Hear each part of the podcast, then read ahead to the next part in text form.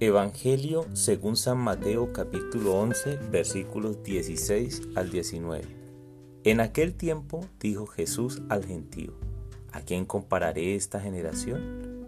Se asemeja a unos niños sentados en la plaza, que gritan diciendo, hemos tocado la flauta y no habéis bailado, hemos entonado lamentaciones y no habéis llorado, porque vino Juan, que ni comía ni bebía, y dicen, tiene un demonio Vino el Hijo del Hombre que come y bebe y dicen, ahí tenéis a un comilón y borracho, amigo de publicanos y pecadores. Pero la sabiduría se ha acreditado por sus obras. Palabra del Señor.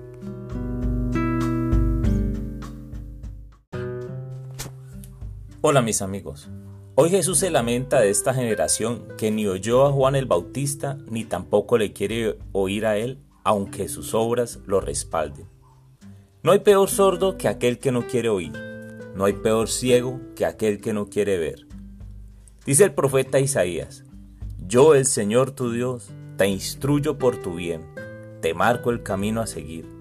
Si hubieras atendido a mis mandatos, tu bienestar sería como un río. Con frecuencia caemos en la misma trampa, una y otra vez. Y de hecho el engaño de Satanás a Adán y Eva, y Eva sigue siendo el mismo durante tantos siglos. Serán como dioses. Y ante esa frase, muchos hemos caído. Y cuando caemos, nos cuesta trabajo salir de la trampa.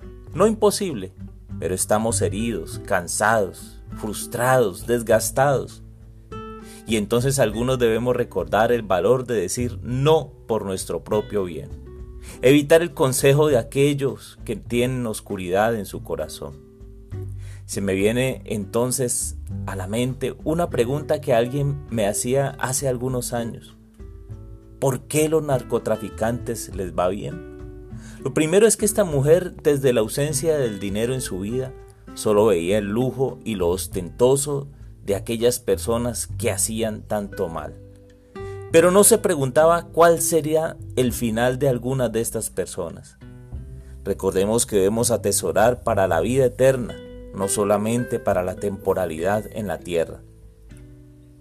Hace un tiempo, otra persona con relación a la mujer que lo manipulaba emocionalmente, me decía que deseaba saber qué es lo que realmente quería ella de él. Pero es que no hay peor sordo que aquel que no quiere oír tiene las respuestas al frente y siempre lo ha sabido. Esta generación nuevamente necesita como el hijo pródigo detenerse y al fin pensar en su vida, en su camino. Esta generación una vez más necesita ingresar al taller de Dios para ser tallada nuevamente como el barro en manos del alfarero.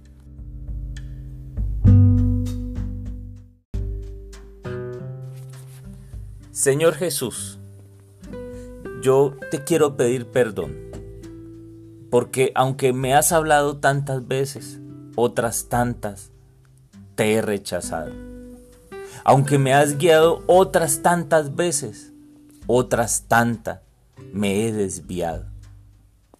Aunque tu luz y como lámpara mis pasos ha estado allí todo el tiempo, yo he decidido tomar otros caminos. Aunque veo la luz al frente, yo busco caminar hacia la oscuridad. Tú no me guías hacia ella, yo mismo lo hago. Por eso hoy, Señor, quiero pedirte perdón por ser tan terco. Quiero pedirte perdón por mi dureza, por ignorarte, ignorar tu voz, por taparme, cerrar los oídos ante tu palabra. Y ahora, con un corazón herido, necesito que me sanes. Ayúdame, Señor. Aquí estoy frente a ti.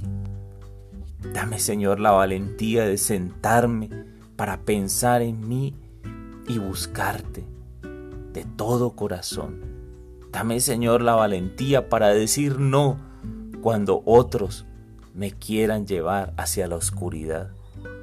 Dame, Señor, la valentía de decir no cuando yo mismo quiera tomar caminos oscuros. Amén.